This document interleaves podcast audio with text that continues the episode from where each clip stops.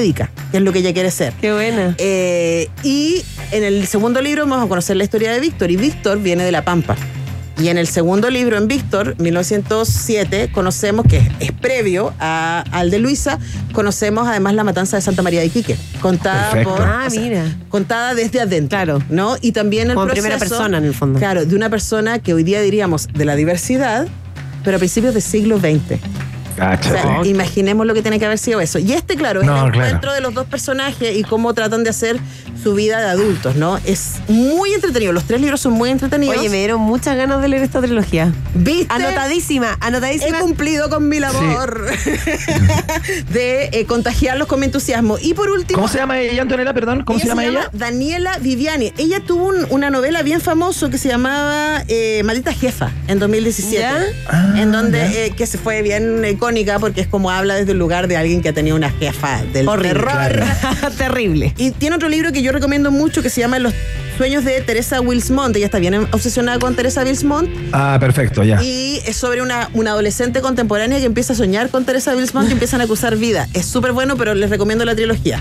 Y por último, Carmen Mola, que no es una escritora, son tres escritores Ah, sí, perfecto. ¿En Esta historia es muy buena. Me, me encantan estas cosas cuando eh, se ponen como seudónimo y uno no sabe quién es, como el, el caso de. Bueno, dejaron la cagada a nivel global. Esto fue Sí. el tema, pero planetario, Carmen Mola. Fue un tremendo tema porque ellos ganaron, ellos estaban sacando libros. Eh, Claro. Este es el cuarto libro, pero en tu- su tercer libro Carmen Mola gana el premio Planeta. Y ahí tienen Sí, po. como que salir del closet de alguna manera. Y nos enteramos que Carmen, Carmen Mola son Jorge Díaz, Agustín Martínez y Antonio Mercero. Sí, po. Y eso fue súper polémico porque, claro, cómo Claro. Usan, usan el nombre de una mujer para ganar Claro. premio y no sé qué. El, el libro anterior, porque ganar el premio La Bestia, es muy entretenido. Igual que este es una novela de época, eh, cruza, es una novela negra de época, Ya. ¿no? Eh, ellos, yo tuve el, el honor de entrevistarlos en la radio y además de presentar el libro con ellos eh, cuando Ajá. vinieron a Chile. Eh, este libro de verdad, para la gente que le gusta así como el, la, la cosa así como criminal, pero de época, lean El Infierno. Es increíble, es muy, muy entretenido. Ellos son guionistas de series, además de ser escritores, Sí, pues. cada uno por su lado. Entonces, es. además trabajan muy bien esta cosa de escribir a seis manos. eh, y de trabajar como una escaleta para toda la historia y luego ir cada uno trabajando. Estas, el infierno es, uy, ¿cómo se lo explico? Bueno, tiene que ver con los personajes son españoles que llegan a Cuba. Cuba siendo uno de los últimos países que todavía tiene esclavitud en esa época. Entonces, el Claro. infierno tiene que ver con esos lugares en donde todavía hay personas que cre- se creen superiores. Oh, parece que hubiera sido hace tanto tiempo atrás, ¿no? Eh, y cómo utilizan, y cómo el mal profundo, el mal. Eh, de verdad la novela es fascinante, es muy, muy entretenida para la gente que quiere viajar, evadirse y que le gusta así como eh, las cosas que tienen que ver con el mundo criminal. El infierno de época, además muy bien contado de Carmen Mola, también es de Planeta. Me encanta. Oye, por acá eh, están todos tomando nota en nuestro eh, YouTube. Todos escriben, dicen, amo esta sección. Lanto es the best. Y dicen aquí súper atenta tomando notas de libros. Yo había dicho al principio del programa que yo estaba con mi Goodreads aquí a mano para anotar todas las recomendaciones y todos empezaron, ya, yo también. Bueno, me pueden seguir en Instagram, Antonella Esteves, ahí y voy a hacer. Saqué una foto con, con los libros, pero después voy a sacar Sí. una portada por portada para que nadie se nos pierda y que lean y viajen durante las vacaciones. sí, me encantó. Hermoso. Muy buena Antonella recomendación. Esteves, a la velocidad de la luz en el día de hoy, haciendo las recomendaciones Es eh, que para era- el eran verano. A propósito de lo que se escribió el 2023, según su, eh, su sedazo, ¿no? Que siempre están agradecidos en esta radio y en otras. Antonella, te mando un abrazo muy grande. Abrazos, gracias Iván. Gracias por estar con nosotros, Anto. Un gusto en conocerte. querida. Lo mismo digo, nos encontraremos.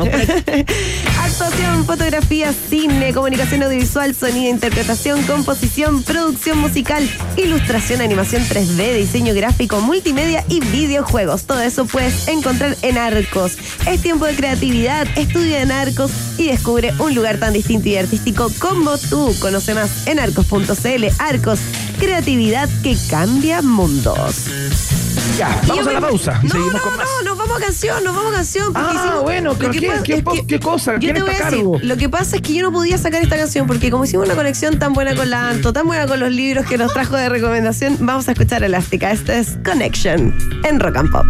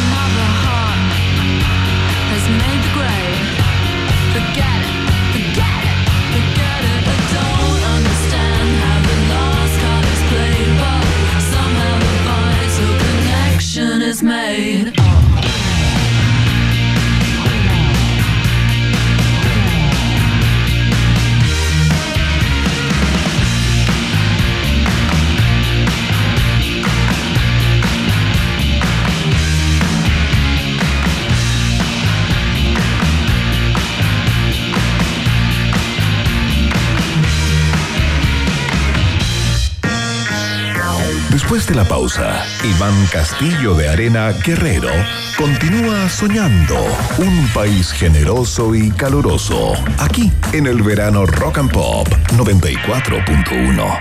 Rock, rock, pop, pop, rock, rock, pop, pop, rock, rock, pop, pop, rock, rock, pop, pop, rock, rock, pop, pop, pop, pop, pop, pop. Es la hora rock and pop.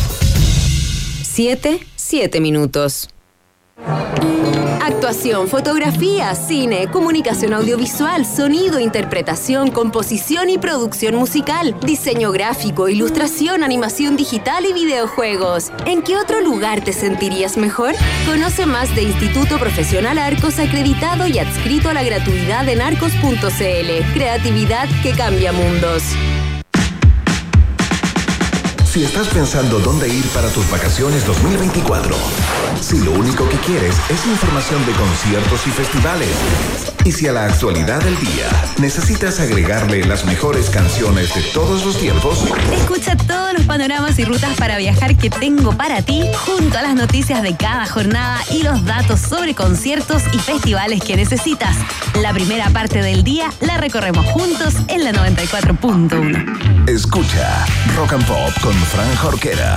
De lunes a viernes de 10 de la mañana a 2 de la tarde. Solo por Rock and Pop y rockandpop.cl. 94.1. Música 24-7. Este verano en Copec, veo veo que vas a parar en una pronto por un exquisito hot dog con ese pan delicioso. Y si pagas con App Copec, acumulas puntos full para canjear cupones. Este verano en Copec, veo veo nuevas y mejoradas experiencias. Verano es sinónimo de esto. Y no de esto. Verano es sinónimo de vacaciones. Disfruta tus vacaciones en Boca Lago Lodge y Restaurant, con la mejor vista del lago Ranco. El verano se disfruta con tragos de autor, tinajas calientes, kayak y muchas otras entretenciones. Reserva ahora en bocalago.cl y disfruta de unas merecidas vacaciones. Boca Lago Lodge Restaurant, lo más lindo del Ranco. Iván, salgan de mi lago Guerrero. Sigue protegiendo la exótica flora y fauna de un país generoso y caluroso en el verano. Rock and Pop. Muy bien, ya vamos a estar conversando con Cristóbal Benítez, director del Cernatur, entre muchas otras cosas, información útil para eh, recorrer el verano, ¿no? Recorrer el país durante este verano. Eh, por mientras, escuchamos a The Weeknd, llaman Blinding Lights, acá en Rock and Pop.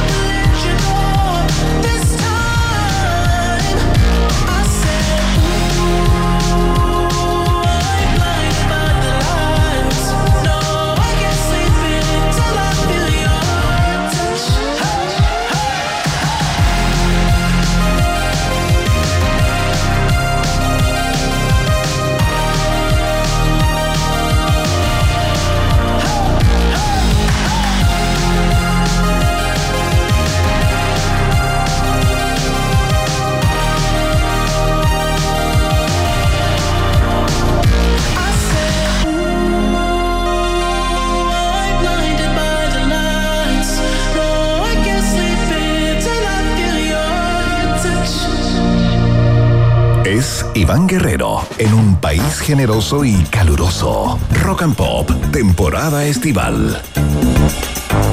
Muy bien, seguimos haciendo la fiesta informativa de la Rock and Pop. Vamos a hablar de turismo, vamos a hablar de nuestro país. Eh, es una conversación eh, bastante atingente porque, claro, hay muchas personas que se preparan en este minuto para salir a recorrer el país eh, en diferentes eh, formatos, ¿no? Y queremos comentar algunas informaciones que han estado en el foco informativo en el último tiempo, algunas sorpresas también para algunos, quizás no para nuestro entrevistado, pero lo que ocurrió con la revista New York Times al instalar a la región de O'Higgins como una de las eh, cuarenta y tantos lugares que hay que conocer 52, el 2024. 52, Es- sí. 52 es una súper buena nueva. Eh, ¿Con quién estamos, Cata, por favor? Estamos ya ahí al teléfono con Cristóbal Benítez, director nacional del Cernatur, eh, para hablar de todos estos temas justamente en plena temporada veraniega. ¿Cómo estás, Cristóbal?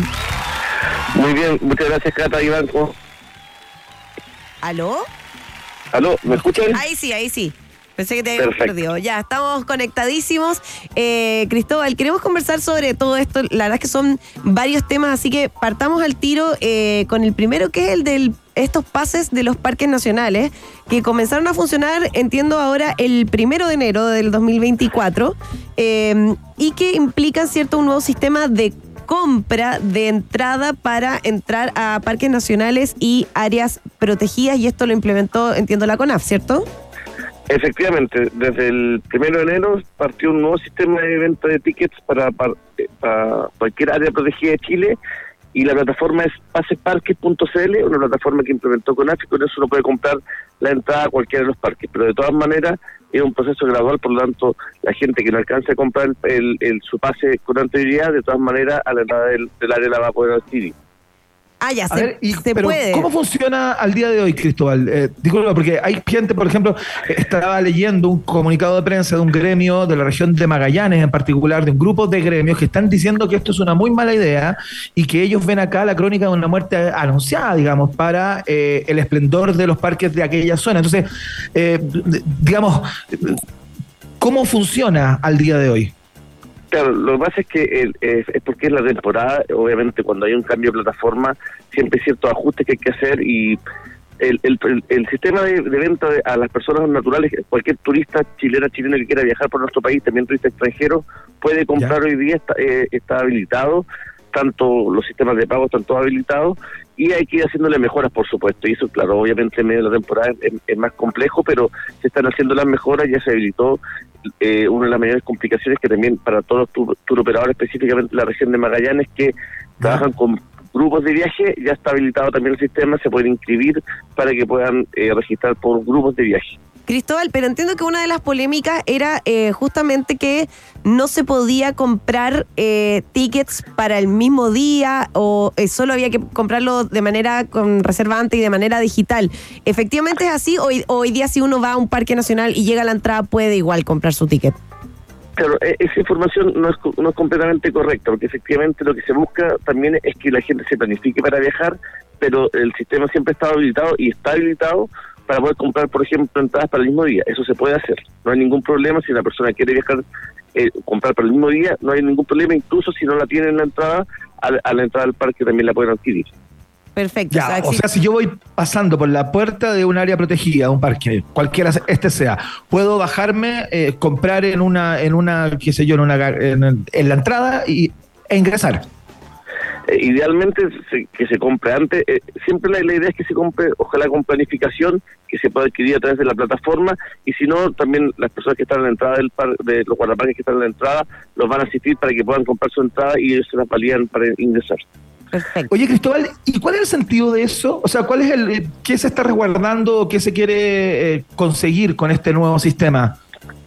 El sistema- primero, que, primero que todo, poder eh, este sistema se abre a todos los parques nacionales, por lo tanto, esto también permite, el, el anterior sistema está habilitado so- solamente en algunos parques, esto está habilitado ya para todos los parques nacionales, y lo que se busca es poder planificar el, el viaje, y esto es un proceso gradual, esto no se va a implementar esta temporada, por- porque hay algunos parques que tienen eh, condiciones medioambientales que son más delicadas que otros, y hay que, hay que recordar que también se cumplan los aforos. Por eso se hace un tema de planificación y ojalá en algún momento sepamos con anterioridad cuántas personas van a llegar un día un parque de tal manera de planificar mejor los espacios, la cantidad de guardaparques, eh, lo- los aforos en cada uno de los espacios. Esa es la idea de que se pueda comprar con anterioridad, pero eso es un proceso gradual y no va a ocurrir en el corto plazo. Perfecto, pero para toda la gente que ya esté saliendo de vacaciones, por ejemplo, y que quiera planificarse, pasesparques.cl ya está habilitado para que puedan comprar con tiempo su- sus entradas. Efectivamente. Oye, Estamos Cristóbal, conversando con el director de Cernatur, Cristóbal Benítez, eh, y queremos, bueno, eh, partía un poco cuando te presentaba, Cristóbal, hablaba acerca de este, de este galardón, ¿no? De este reconocimiento más bien que hace New York Times eh, a, una, a una región que, eh, que, claro, que si bien tiene ciertos atractivos, por cierto, nunca ha estado, o, o que yo recuerde, ¿no? A lo mejor tú me puedes corregir. No sé si ha estado sindicada como uno de los destinos más atractivos eh, para, el, para el mundo, ¿no? Eh, y hoy día aparece entre los 52 lugares para visitar en 2024 según el New York Times, eh, que es un buen reconocimiento, sin duda. ¿A ti te sorprende o te parece que, digamos, parte del paisaje, que era obvio que alguna vez tenía que pasar? La verdad es que no, no, no nos sorprende tanto porque hay muchos productos que son parte de la región de Higgins que son bien icónicos y todos los reconocemos como muy turísticos, pero de repente nos cuesta verlo como que todo esto es parte de la región. Y eh, la gracia es que nuestro país tiene una diversidad tremenda de, de oportunidades de, para vacacionar. Por ejemplo, en la región de Higgins tenemos eh, la ruta del vino Coichagua, un producto tremendo que está muy posicionado en el mundo en temas de experiencia de no turismo. También tenemos... Eh, Pichilemu, Punta de Lobo específicamente, con, con todo el tema del surf, que también es reconocido mundialmente. Tenemos un, un, un sitio de patrimonio UNESCO como Subel, por lo tanto tenemos bastantes productos turísticos que son bastante reconocidos internacionalmente, tal vez no los conversamos siempre como región, pero son productos que están bastante bien posicionados.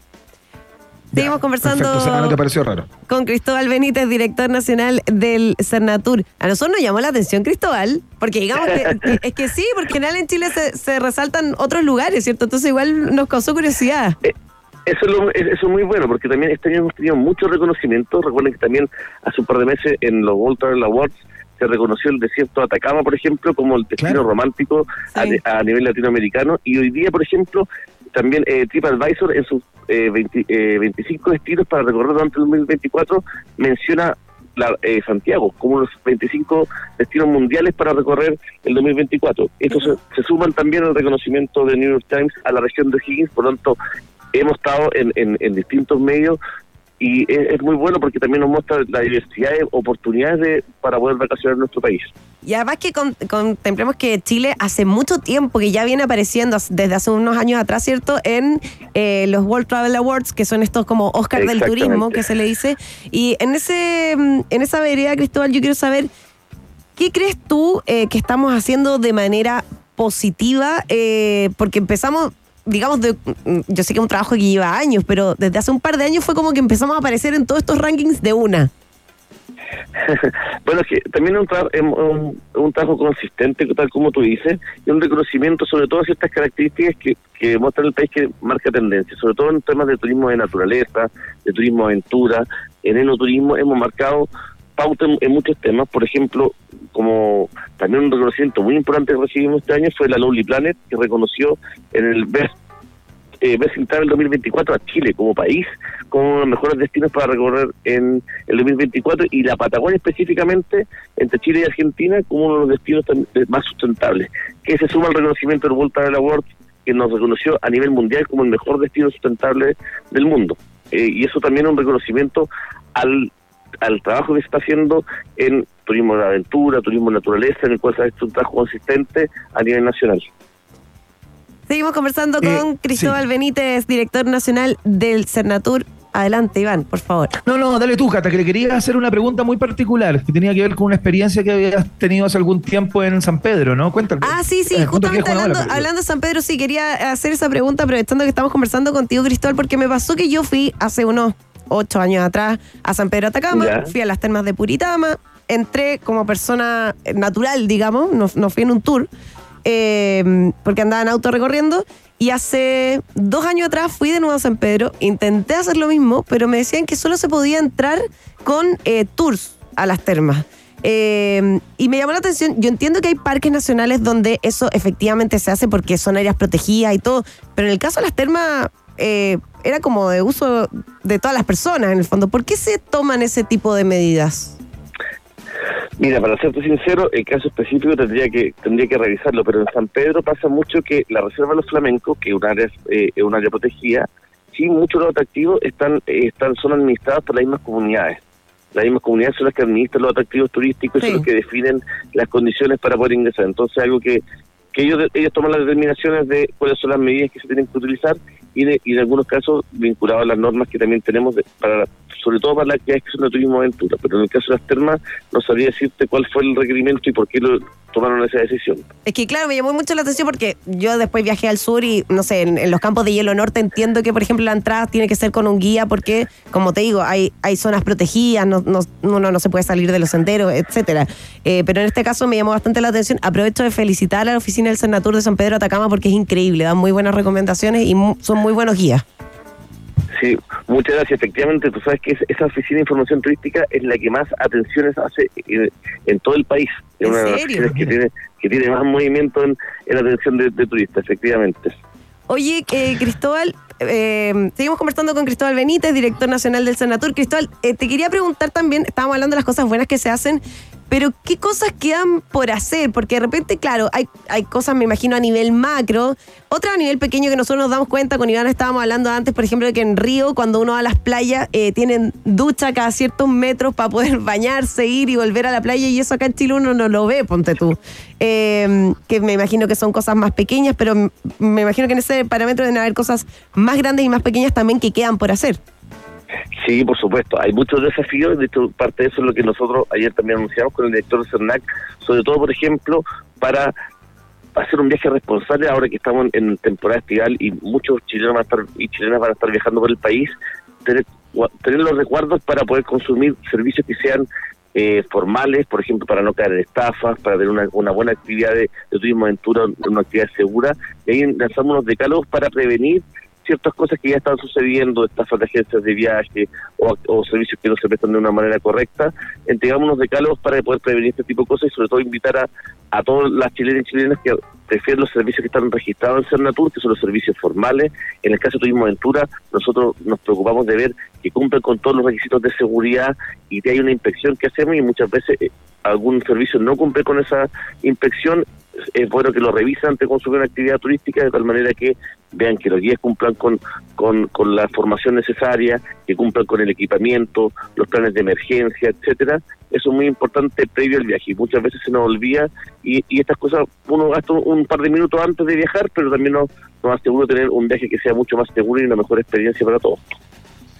La conversación a esta hora de la tarde con el director nacional de Cernatur, Cristóbal Benítez. Eh, dudas con respecto a ciertas polémicas que estaban en el foco informativo. Eh, bueno, eh, celebrar en conjunto lo que ocurrió en la región de O'Higgins, que el New York Times la mete entre los 52 destinos para visitar en 2024. eh, y bueno, temas varios, ¿no? Preparando tu verano de alguna manera acá en la 94.1. Cristóbal, te queremos dar las gracias por la, por la gentileza y por la conversación. Gracias por estar bien. con nosotros. Muchas gracias a ustedes, que estén muy bien. Chao, hasta luego. Todos Ya, invitados a recorrer Chile. Oye, eh, yo los dejo invitadísimos de verdad a que recorran de norte a sur. Eh, yo he recorrido desde Iquique hasta la Patagonia en auto. me gusta, me gusta viajar en auto y Chile tiene lugares maravillosos, así que de verdad que tómenlo como una opción a la hora de veranear. Hagan lo que hagan, intenten no tener problemas con la ley. Doble opuesto en la 94.1.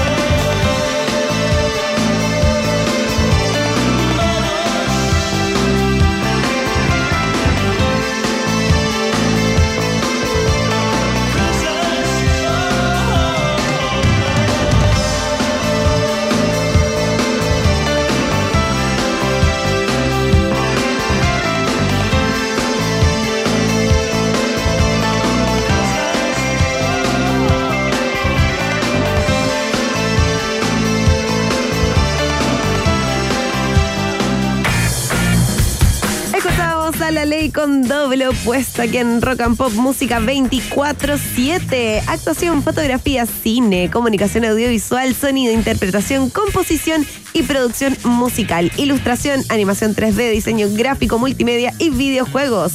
Es tiempo de creatividad. Estudia en Arcos y descubre un lugar tan distinto y artístico como tú. Conoce más en arcos.cl. Arcos, creatividad que cambia mundos. Vamos a la pausa y a la vuelta tenemos viaje en el tiempo, ¿ah? con estaciones muy interesantes. Yo sé que al menos hay, a ver, aquí estoy re- revisando los temas, yo sé que hay dos, diría yo, que te van a gustar particularmente, Catamonte. Excelente. No, no quiero saber nada. No, no he visto nada para no spoilearme. Me encanta. La pausa y seguimos. Hacemos un pequeño alto y al regreso Iván Baywatch Guerrero vuelve con un país generoso y caluroso en el verano Rock and Pop. Temperatura rock. Temperatura pop.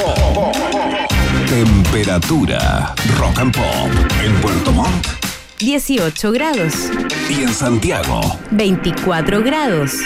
Rock and Pop, música 24/7.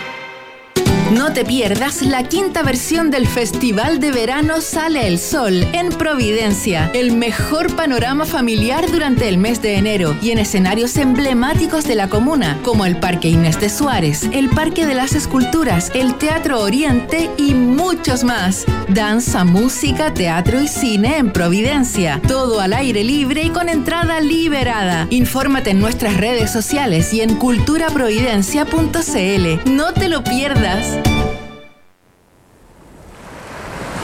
Quieres una mirada más verde y sustentable de la realidad, y si te gustan las tardes y terrazas al aire libre, Acompáñame de 4 a 6 de la tarde con canciones frescas, noticias sustentables y también los lugares que tienes que conocer esta primavera y verano. Todo esto junto a la actualidad precisa y la mejor música.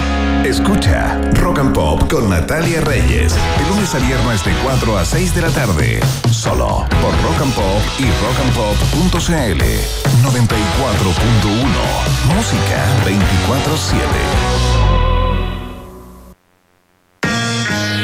Iván Corriente de Humboldt Guerrero continúa explorando las maravillas de un país generoso y caluroso en el verano Rock and Pop.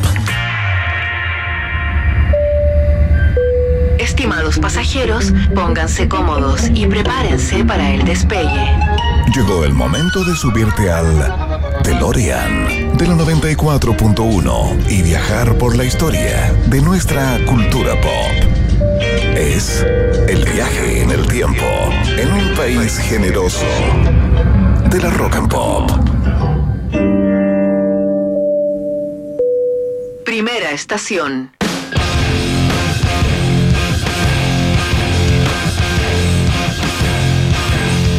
Yo la cagá. No, y te tomaste el agua como al seco, como si fuera algo más. Como si fuera vodka, claro. Ya partimos de inmediato, 12 de enero del año 1970, nace eh, el frontman de esta banda, vocalista, el líder espiritual también de la banda junto a Morelo Tom. Nace Zack de la Rocha, cantante de Rage Against the Machine. Ahí está gritando. Oye, es muy curioso lo del nombre. Quiero partir con algo que me parece eh, muy particular porque su nombre es Zack de las Rochas. ¿En Se serio? cambió a Zack de la Rocha. ¿Pero qué le sacó una S? ¿Dos S? Sí, exactamente. nada más.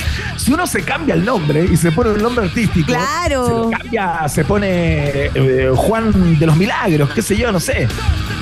Algo más creativo, ¿no? No sé, como... Porque tu papá te dijo que había un futbolista que se llamaba no sé qué y te gustó siempre y te pusiste el nombre, Muy algo así, no sé. Solamente se sacó una S, de las Rochas, ese es su nombre. Y lo conocemos como Zack de la Rocha, músico, poeta y activista norteamericano. Y su biografía tiene mucho que ver con su activismo también, ¿no? Eh, bueno, lo conocemos por ser el vocalista y compositor principal de la banda de, de rap metal o metal alternativo, no sé cómo le quieran llamar, Rage Against the Machine, ¿no? Eh, su papá fue un tipo llamado Roberto Beto de la Rocha, que era un artista, eh, era miembro de un grupo político llamado Los Four, acá en México, Mexicano, ¿ah? El padre es mexicano. Oye, Eh, mira, qué curioso, sí, no pues. tenía idea. Mexicano y que pintaba a campesinos mexicanos, fíjate. Y enseñaba también la historia chicana. ¿cachai? historia chicana. de- claro, la historia de los mexicanos que viajan a los Estados Unidos con la maleta llena de sueños y cómo se conforman esas comunidades a partir de esa inmigración, ¿no? Eh, entonces, eh, bueno, su madre, Olivia Lorraine Carter, eh, era an- an- antropóloga y fue la persona que vivió con él la mayoría del tiempo en un suburbio de Los Ángeles, ¿no? Bueno, sus padres se separaron cuando él tenía apenas un año, pero la relación de Zack de la, de la Rocha era muy cercana a su padre, nunca perdió el contacto, ¿no? Él es mexicano-americano. Claro. Eh, Se sienta así también. Claro, por supuesto, se cacha que es así. Eh, y su, eh, su adhesión a la causa zapatista eh, de Zack de la, de la Rocha, que ha sido siempre muy presente en su música, en su eh, simbología como banda, etcétera, etcétera, tiene bastante lógica porque el papá pintaba a campesinos mexicanos justamente y la causa zapatista lo que hace es reivindicar los derechos de los campesinos en la zona de, de- ¿cómo se llama? Em, ah, se me olvidó el nombre. Ah, bueno, ya me voy a acordar. Em, entonces, eh, hay una cercanía ahí y hay una historia. eh, no es que este tipo se metió de onda a, a- a defender o a empatizar con la causa zapatista, sino que tiene una historia ligada a esa re- reivindicación. Chapas era lo que quería decir, ¿no? Ah, de Chiapas. Acá en México, claro. Eh, bueno, lanzaron cuatro discos de estudio eh, con Rage Against the Machine. eh, el álbum ho- homónimo, digamos, Rage Against the Machine, es considerado un clásico de este género. Tienen tocatas absolutamente señeras y fundamentales, ¿no? Una de ellas ocurrió en Chile.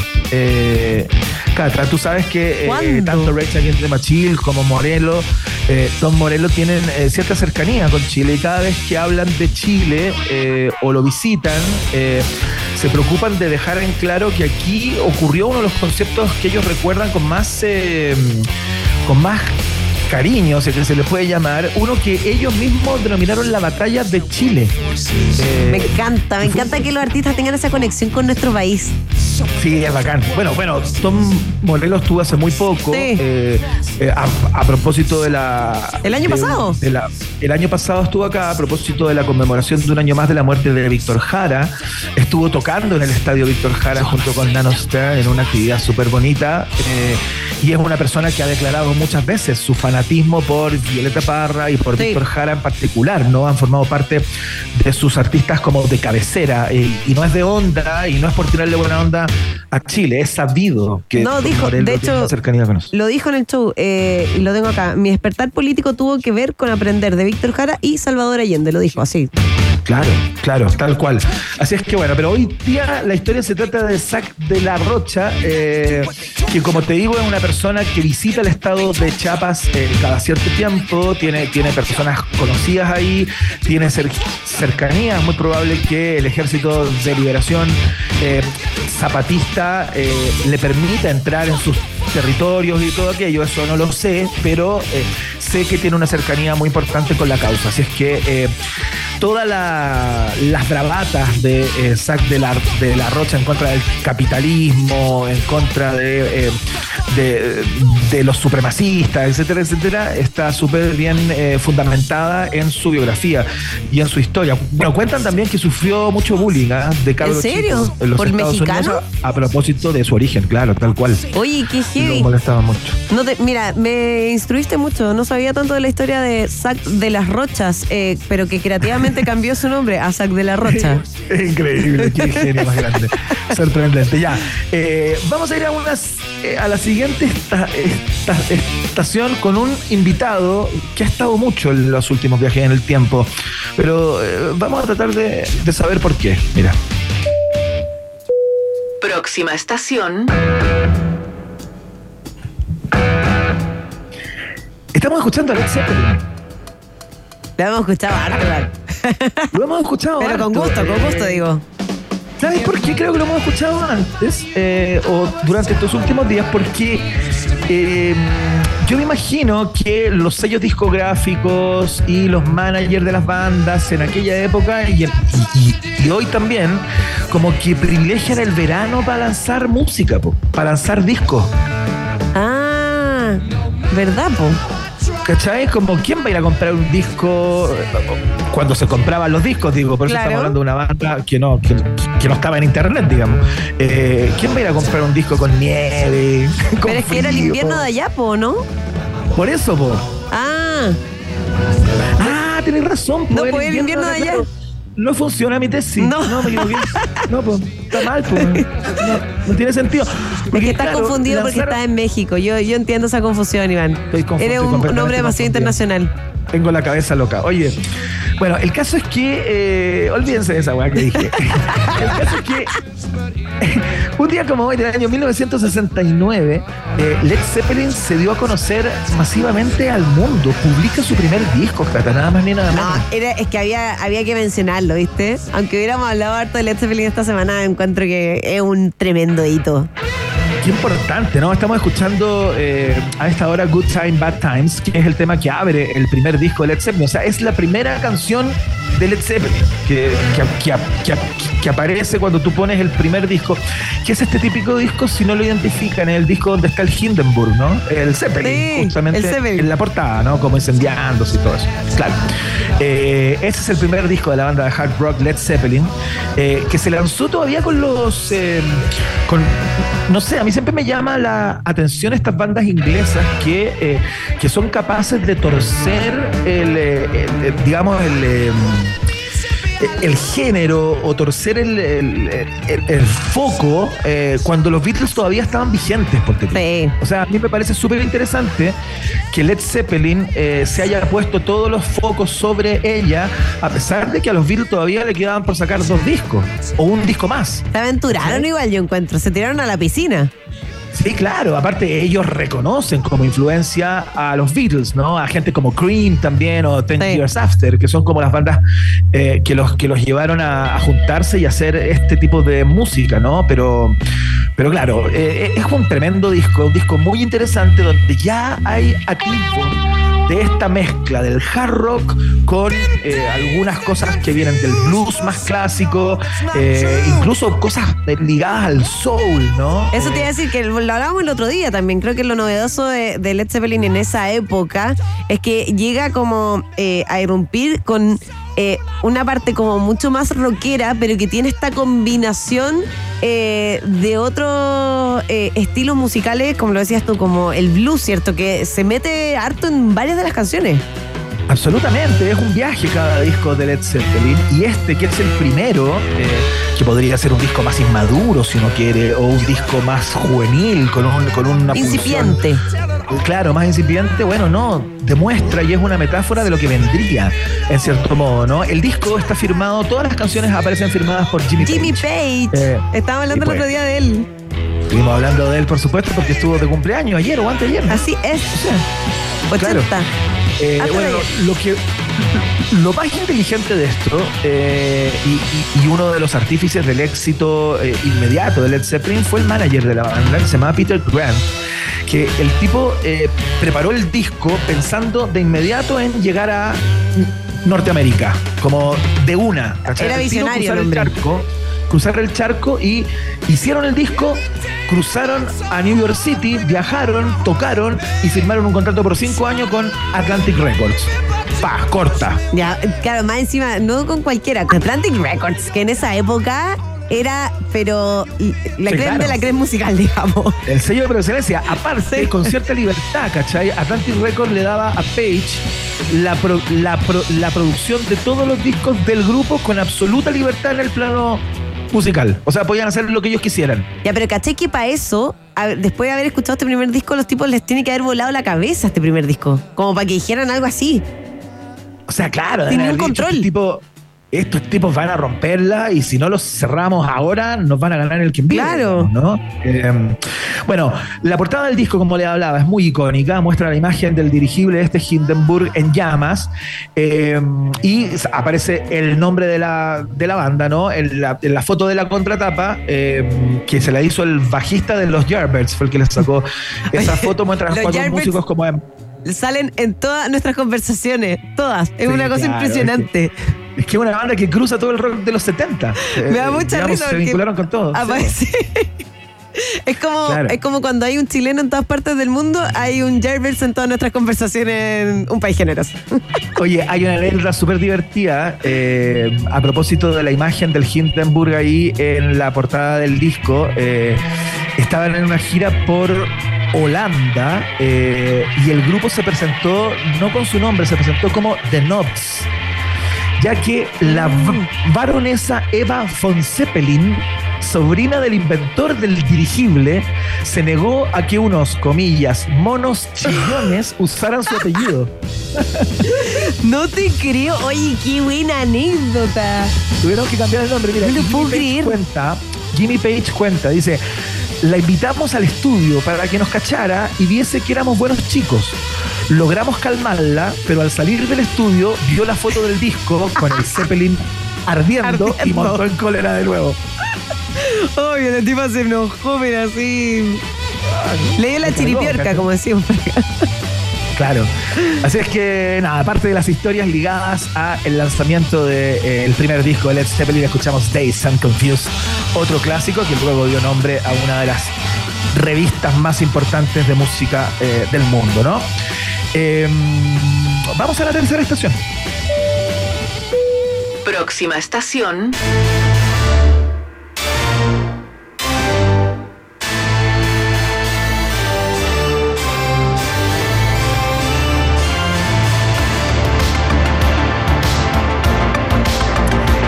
Mira, eh, esta estación es, yo la encuentro muy interesante porque tiene una historia que es muy entretenida. Eh, bueno, estamos escuchando el eh, Big in Japan, ¿no? Del grupo alemán de Tecnopop Alphaville, que es el mismo que canta una canción que seguramente eh, conocen más, eh, que esta vez es bien famosa, ¿no? Que se llama sí.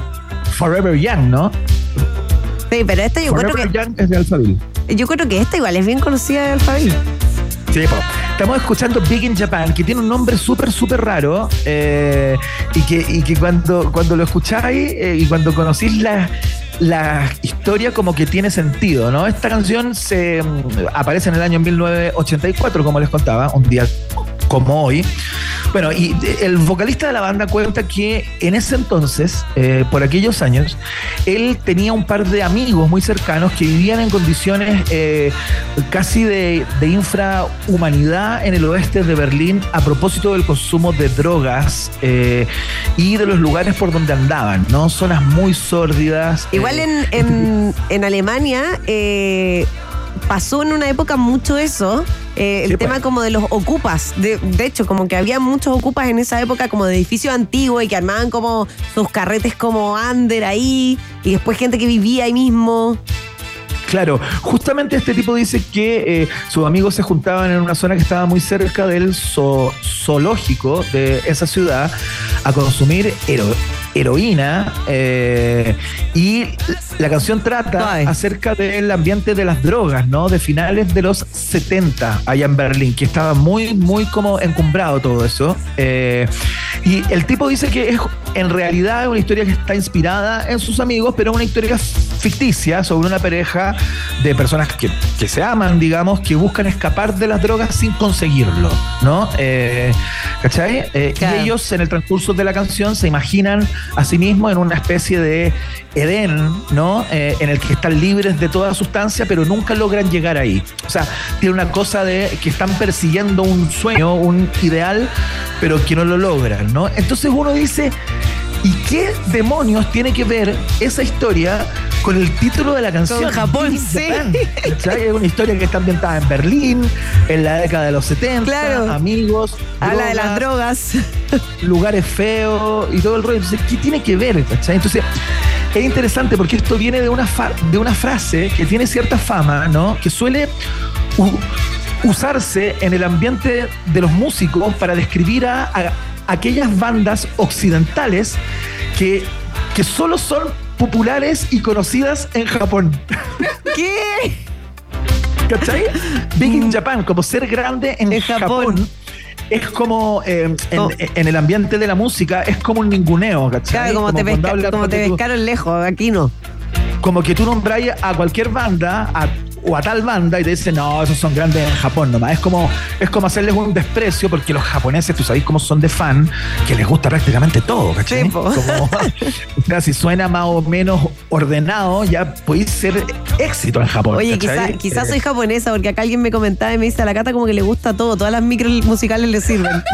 quizás quizás un pasado Claro. japonés y no lo sabía.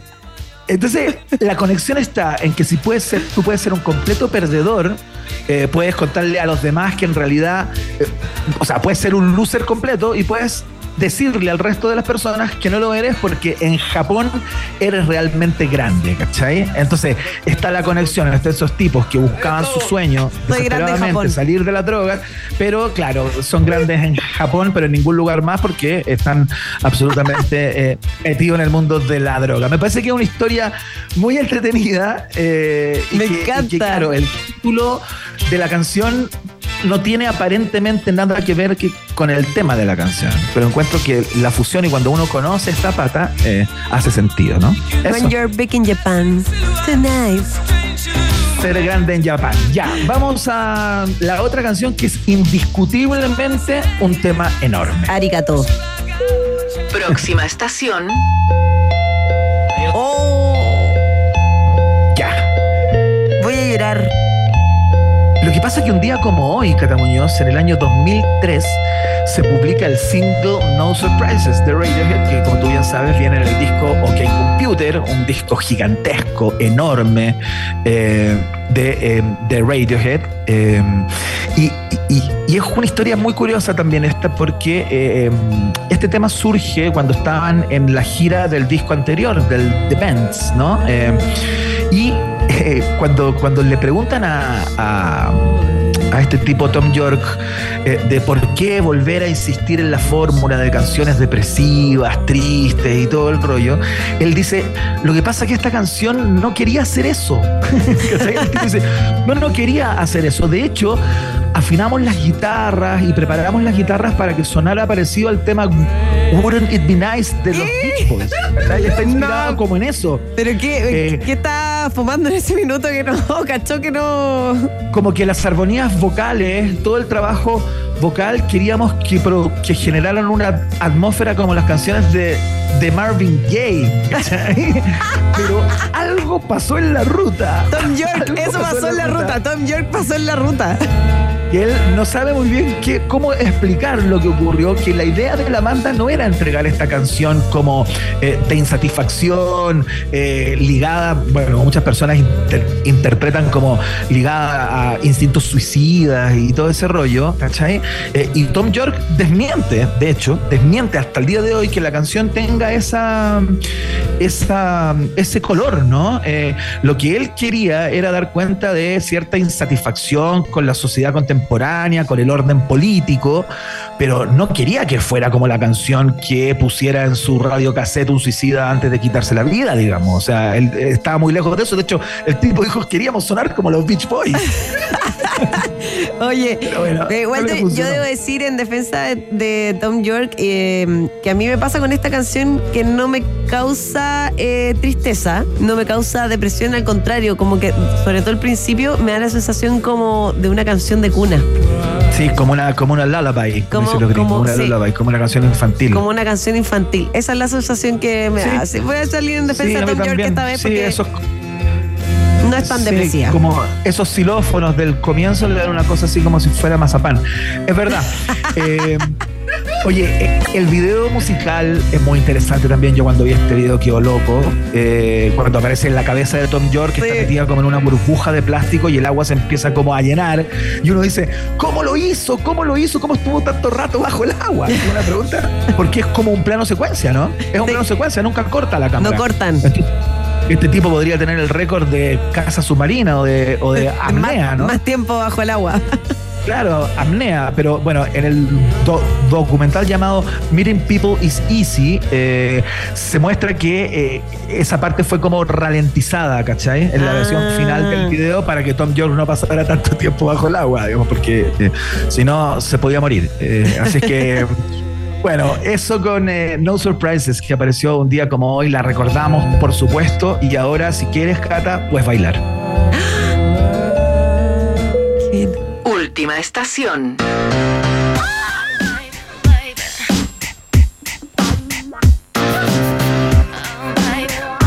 Excelente.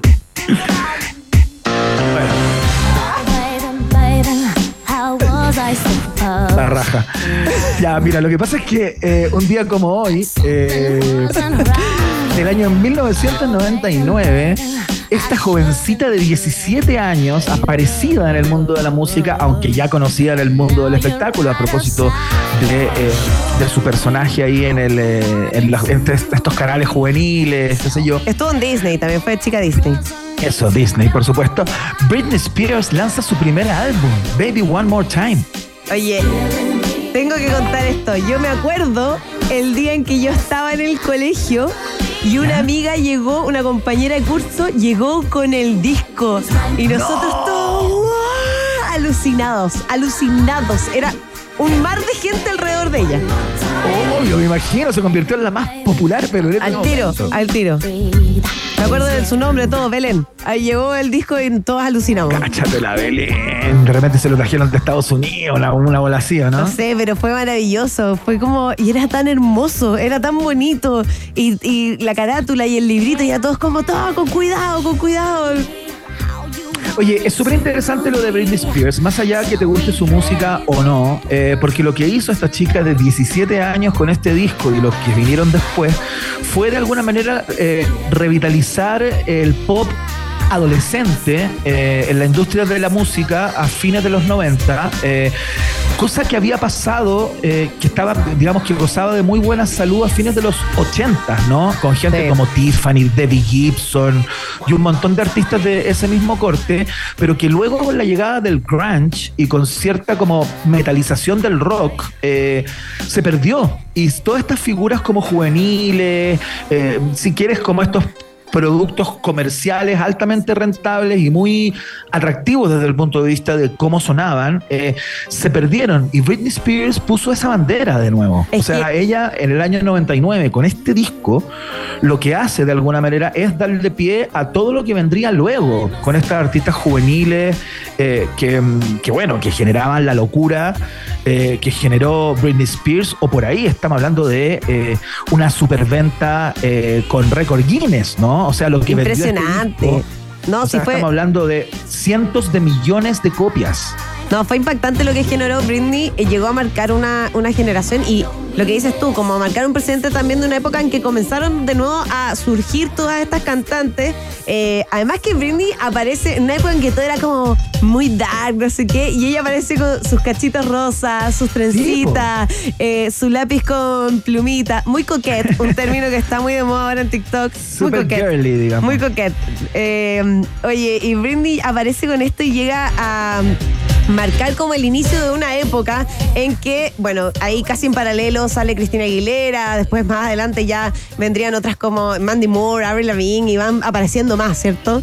Eh, Claro, pero tal cual. es bien y ella fue como la fundadora, fue la que puso esa, esa bandera, como te cuento. Bueno, y todo esto tiene que ver con el genio también de, de dos tipos eh, que ya habían probado suerte con los Backstreet Boys. Estoy hablando de los productores que eh, escribieron todas las canciones de este, de este disco. Estoy hablando de Eric Foster White y de Max Martin. Ellos son los productores y son las cabezas, digamos, que eh, vieron en Britney Spears eh, la, eh, digamos, la depositaria de toda esta música para hacerla, hacerla grande, ¿no? Así es que eh, tuvieron un súper buen ojo ahí, eh, dónde poner sus canciones y qué canciones poner